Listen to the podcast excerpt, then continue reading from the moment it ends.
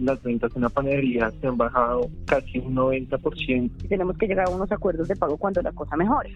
Hicimos promociones, hicimos rebajas en el precio del desayuno. No es reinventarnos, sino adaptarnos a la circunstancia del COVID. Soy el gerente Baritale.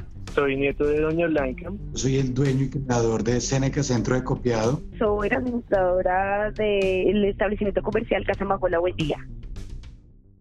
Así que en el fondo, desde el fondo de mi corazón, espero que este emprendimiento como es, pues como lo conocí, pueda volver, porque realmente es un lugar referente para mí y definitivamente marcó muchos momentos eh, alegres, emocionales, de estudio, frustrantes, em, que te trae también la vida académica, o al menos que me trajo a mí eh, también por mi paso en la universidad. Antes de entrar en confinamiento, la vida universitaria no solo estaba dentro del campus.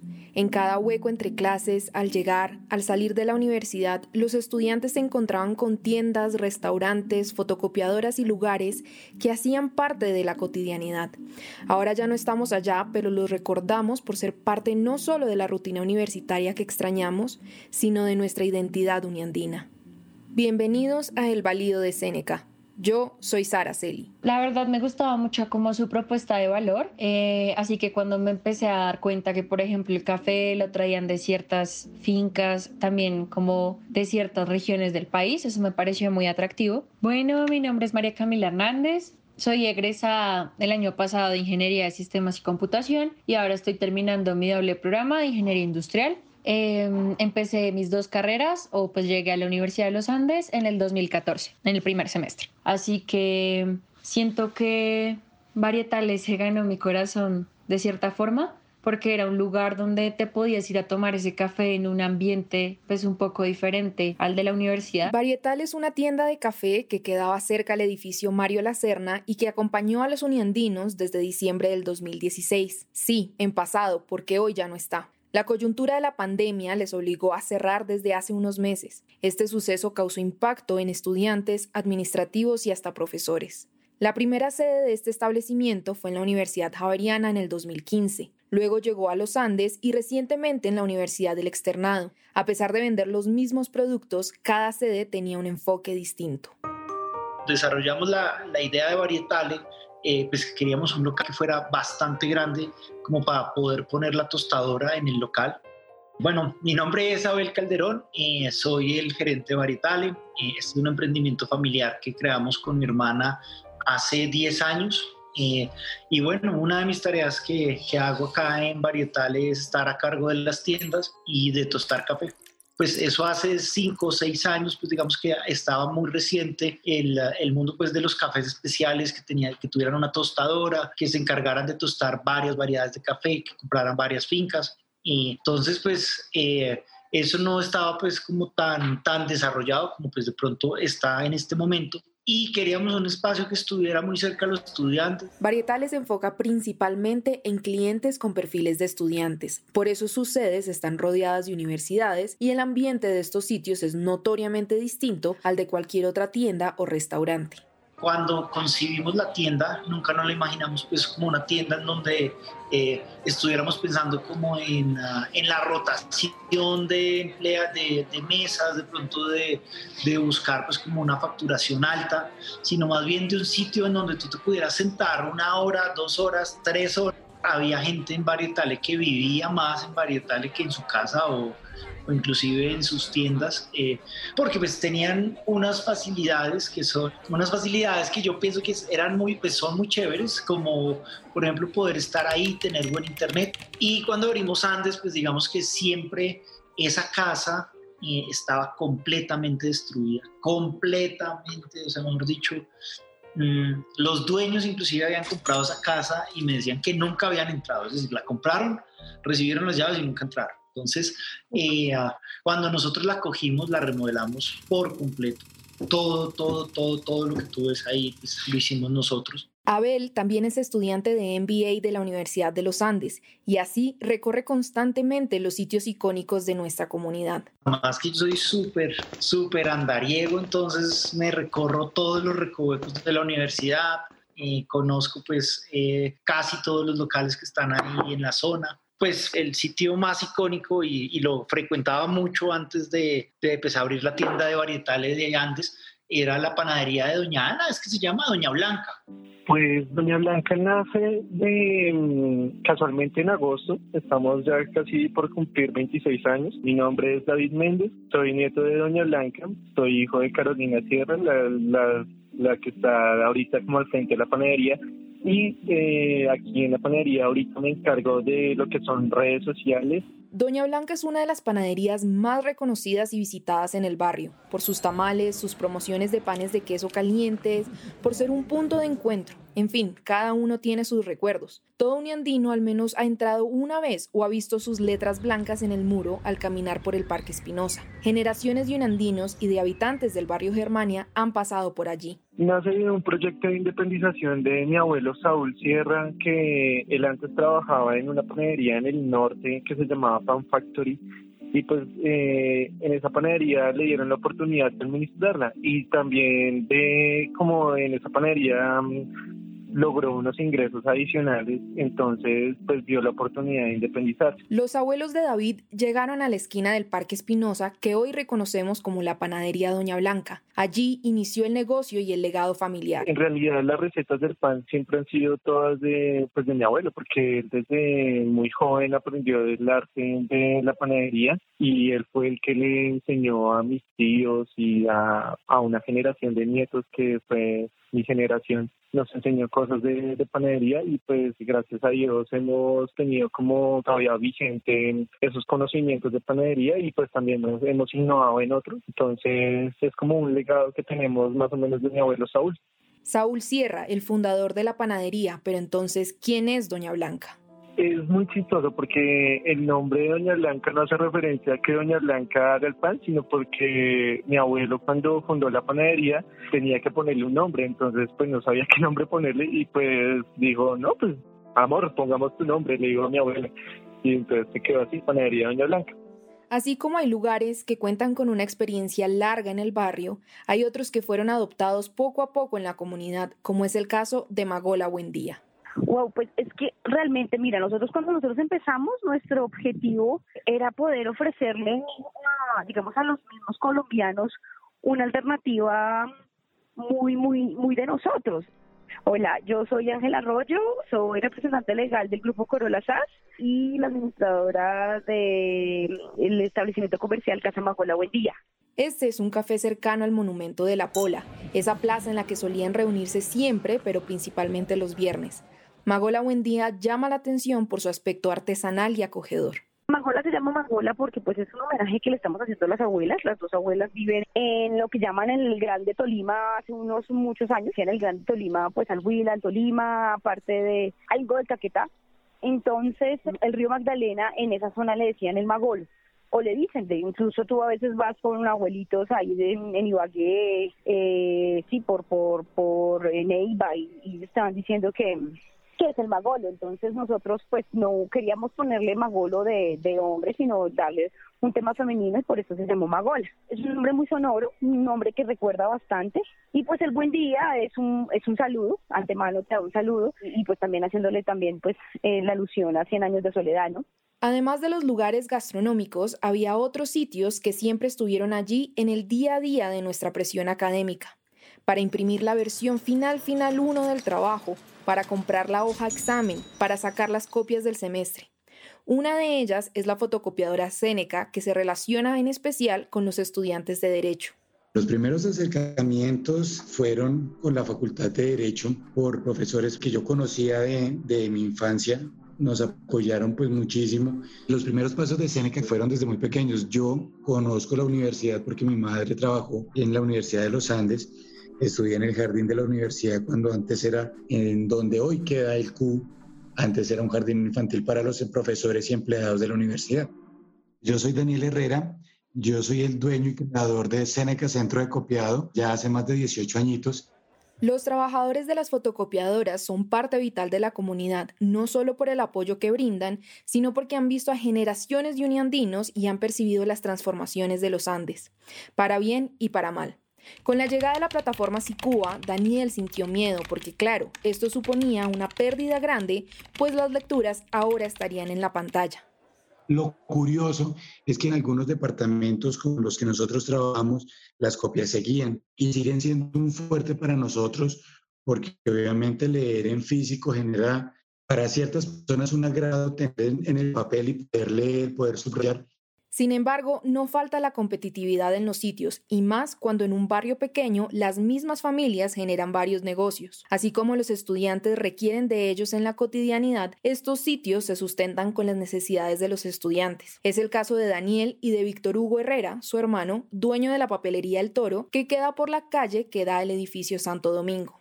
Mi hermano y yo somos muy parecidos. Mi hermano, pues, es mi hermano mayor. Se llama Víctor Hugo Herrera y es el dueño del toro. La relación es muy bonita, nos queremos mucho, compartimos mucho lo que son diciembre, Semana Santa, los, los fines de semana y cuando estamos allí en el local, sí, muy pocas veces nos alcanzamos a ver, porque pues tú sabes que los horarios de trabajo son desde seis y media hasta las siete de la noche y pues todo el tiempo nos la pasamos cada uno en sus, en sus eventos.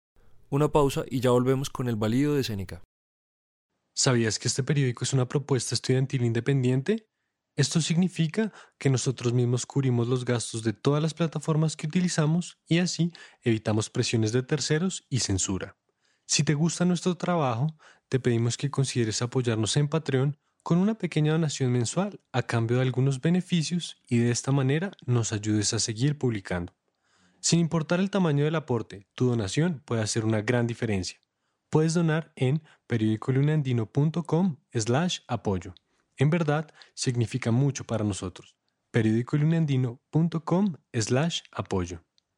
Hola, soy Natalia Giraldo, directora del Uniandino TV, y quería contarte que ahora tenemos canal de YouTube, donde estaremos subiendo contenido exclusivo. Suscríbete y dale like. Saber que te interesa realmente nos anima a seguir trabajando. La universidad va mucho más allá de después de, pues al cruzar los torniquetes. Yo creo que todos estos puestos de comida, todos los vendedores ambulantes, eh, hacen parte de lo que es la cultura uniandina. Y si hay cierto cariño, pues no sé, yo les tengo mucho cariño a las personas con las que interactúo normalmente, en la zona universitaria, aunque están por fuera de los edificios de la universidad. O sea, todos esos lugares como Arepa Soñada, Monas, todas las tiendas que están alrededor de la universidad hacen a la universidad lo que es. Porque uno también lo siente como monitos. O sea, los monitos no son solo las personas que están ayudándonos con el aseo o con la vigilancia, sino que es como todo lo que está alrededor. La arepa soñada es uno de los lugares que más extraño de la U, no solo porque sus arepas eran deliciosas, sino porque también era el lugar de encuentro predilecto por, por mí y por mis amigos para reunirnos y hablar de lo que fuera. Entonces, por eso es lo que más extraño, por ser un lugar de encuentro con, con todos mis amigos y amigas de la U. Extraño la comida, pero también extraño como esa experiencia, como toda esa rutina de ir a hablar con la Monis, de pedir siempre lo mismo. La Monis, sí, o sea, como que lo hacía con cariño, entonces era, era más, más rico aún. Por más que Monas no se llame Monas, eso tiene un nombre porque es una marca de alguna vaina, pero no, para nosotros Uniandinos es Monas. Entonces es como un punto de referencia e identificación. Bueno, Joli es especial por muchas razones. Digamos que una de las más importantes para mí serían primero que está muy cerca de donde uno pasa, digamos que yo me la paso yendo del SD al ML, entonces me queda en el camino, pues siempre tengo que pasar al lado y eso me parece súper importante que esté cerca. Pues más que la comida, como compartir con la persona con la que iba. La música muy alto y uno ahí con sus amigos, todo el mundo se reía, todo el mundo se divertía, entonces sí me parecía muy chévere extraño mucho las arepas de la universidad, eh, mucho, mucho. Eh, en verdad, pues eran como mi normalidad, ¿no? Pues yo incluso cambié de ciudad y pues aunque ahora estoy en mi casa y mi mamá me hace arepas, no es lo mismo, ya estaba acostumbrada y extraño mucho la comida de la universidad en general. Y es que precisamente todos estos establecimientos dependen de la actividad y presencia en el campus de la comunidad. Ese es uno de los problemas que la pandemia ha mostrado con más claridad. Si ya no estamos allí para sacar las copias, para tomarnos un café o salir con amigos, las cosas se ponen difíciles para su sostenimiento. Entonces, pues este tema nos cambió por completo eh, la manera pues como veníamos trabajando. Mm, digamos que lo que había sido nuestra fortaleza también de alguna manera se volvió muy delicado porque al depender tanto de los estudiantes, digamos que esa ha sido pues también la contraparte de este tipo de negocios, es que cuando no hay estudiantes pues el flujo, la demanda se nos cae un 90, un, casi un 80, 90%. Entonces, eh, eso hizo pues que nos, nos tuviéramos que tomar como la decisión de cerrar antes, porque pues eh, por lo menos dentro de las cuentas que nosotros hacemos, eh, no vemos cómo se pueda reactivar la universidad en lo que resta del año y muy seguramente el otro año pues quién sabe cómo estemos, ¿no? Entonces eh, pues tocó tomar decisiones muy duras en cuestión de entregar unos locales, de tener que salir de personas que queríamos, que eso ha sido como otro de los factores que más orgullosos nos habíamos sentido en Varietale y es que si tú nos llevabas visitando hace cuatro años, seguramente hace cuatro años ves a la misma persona y siempre habíamos tenido una estabilidad laboral pues, de la cual yo me sentía supremamente orgulloso. Ahora, en cada situación, estos locales buscan formas alternativas para seguir en pie, cada uno de acuerdo a sus posibilidades. Hemos tratado de conservar esos productos fuertes, pues como para seguir atendiendo a los clientes pero pues igual, netamente para llevar y también como para seguir conservando la clientela, hicimos promociones, hicimos rebajas en el precio del desayuno y cosas así. Ahorita estamos innovando en un, pues como en un nuevo producto que son desayunos sorpresa, como pues para abrir un nuevo mercado, para ayudarnos en economía, porque las ventas en la panadería se han bajado casi un 90%, si te digo un poquito más, entonces es como mirando cosas nuevas para, mm, para que para seguir surgiendo, pues no seguir surgiendo, sino para sostenernos en esta en este tiempo de contingencia. Pues bueno, realmente esto ha sido un reto bien, bien, bien, bien difícil. Eh pues, ¿qué ha pasado? Básicamente, bueno, primero, pues darle muchas gracias a Dios porque aún estamos aquí soportando la situación, estamos al frente, al frente del cañón, eh, dándole aquí la batalla a esta situación. También darle gracias al señor dueño de la, de la casa, nosotros pagamos arriendo, pero pues él ha sido muy consciente y en estos últimos meses de, de tema de pandemia, pues no, no nos ha cobrado, pero pues obviamente sí tenemos que llegar a unos acuerdos de pago cuando la cosa mejore. No es reinventarnos, sino adaptarnos a la circunstancia del COVID y ofrecer el mismo servicio. Con los profesores nos hemos contactado y, bueno, hay algunos que han creado sus programas, nos comparten las lecturas y asimismo nosotros compartimos a los estudiantes, mire, el que lo necesite, que lo quiera físico, se los llevamos hasta su domicilio. Estos locales han marcado la vida en los Andes, no solo por los productos que venden, hacen parte de nuestra rutina y al mismo tiempo nos liberan de ella. No solo vamos a comprar un café, sino a pasar con amigos después de clases, a tener reuniones no solo a comer empanadas, sino a despejarnos después de ese parcial final. Entonces nosotros todo como que lo empezamos a hacer fue como alrededor de, digamos, de Colombia y eso pues ha traído mucho, mucho el tema turístico es atractivo para, para los estudiantes y para los extranjeros. Pero para los estudiantes es como muy, digamos, la zona de jugar tejo, de jugar rana, un espacio donde puede haber diferentes tipos de música, donde hay un menú variado, donde básicamente también la gente que lo atiende, la mayoría somos relativamente jóvenes, entonces es un espacio muy amigable para muchas personas. Magola Buen Día es uno de esos locales que nos dan muchas posibilidades para extender actividades de la universidad en sus instalaciones. Los estudiantes llegaban y decían, me gustaría hacer algo de la universidad aquí, ¿puedo grabar un video acá? ¿Me puedes ayudar con esto? Entonces también eso ha traído mucho, mucho, mucho público estudiantil que también se basan en, en muchas de las situaciones que se hacen en Magola. Como Magola es tan grande, tiene espacio para muchas cosas, para eh, tertulias, para lanzamiento de revistas, también han hecho en, en Los Andes, em, despedidas, cumpleaños, bueno muchas cosas.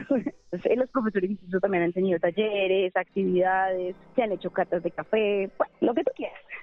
Y, yo pienso que de todas maneras, entre más estudiantes habían, pues como que más chévere se volvía, porque se vuelve más bien como un, un entorno en donde uno pues suele estar, es decir, es una extensión más de la universidad. Puedes tomar un café, puedes estudiar, puedes verte con un amigo, puedes tener una cita. Se les quedan los computadores, se daban cuenta era cuando harían la maleta en clase. Obviamente ellos sabían que pues ahí nunca se les iba a perder nada. Cuando por ahí las veíamos llorando a las chiquillas, les mandábamos su brownie para que se contentaran, se pusieran felices. Para los cumpleaños pues de los que medianamente sabíamos, también les regalábamos su detallito. Hola, buenas tardes. Mi nombre es Joana Cristina Bernal Castro. Eh, trabajé en Varietale por un aproximado de cuatro años, estando en varios puntos de venta. Y es que tanto Joana como Abel concuerdan que los estudiantes hacían del local su hogar. Pasaban horas con compañeros, estudiando, leyendo. Incluso salían y dejaban sus maletas con amigos para no perder la mesa y volver después. Todos los días vivíamos una historia diferente con ellos, así como a veces me sacaban canas, también me hacían reír eran demasiado especiales conmigo. Entonces, con algunos que llegan desde el primer semestre o que ni siquiera han entrado y pasan por Seneca, tenemos un gran feeling pasan y la gente los, los presenta, les dice, mire, traigo a mi hijo aquí, va a empezar a estudiar ingeniería. Y uno, hola, mucho gusto, bienvenidos a, a Seneca. Yo eh, por, por el momento no te puedo ayudar porque no trabajamos con ingenierías, pero acá eres bienvenido todo el tiempo. Ya hay un primer contacto con estudiantes que ni siquiera tienen que ir al local, pero que se les atiende desde el primer momento muy bien. El trato con los estudiantes trascendía la de un cliente regular. Había más confianza, más fraternidad. Pasan tanto tiempo allí que para algunos era casi una relación de familia. El feeling que, que manejamos es como tener un hermano estudiando. Entonces tú lo quieres ayudar, tú quieres que, que siempre sea el mejor, que pueda crecer, mamarle gallo, porque realmente usted sabe que al hermano menor se le mama gallo. Entonces así, pues ha sido nuestra relación con, con los estudiantes, o por lo menos por mi parte. Siempre los he tratado como un hermano más y ayudándolos. Incluso ya no, no laborando allá, me escriben que cuando se gradúen me van a invitar, no, eh, ellos nos veían mucho como más que sus amigos, su propia familia. Igual pues compartían más tiempo con nosotros que con las propias familias. Habían chiquitos que entraban desde las 6 de la mañana y salíamos a las 9 y todavía andaban por ahí. Entonces creo que llegamos a ser la familia para ellos, la gran familia Varietale.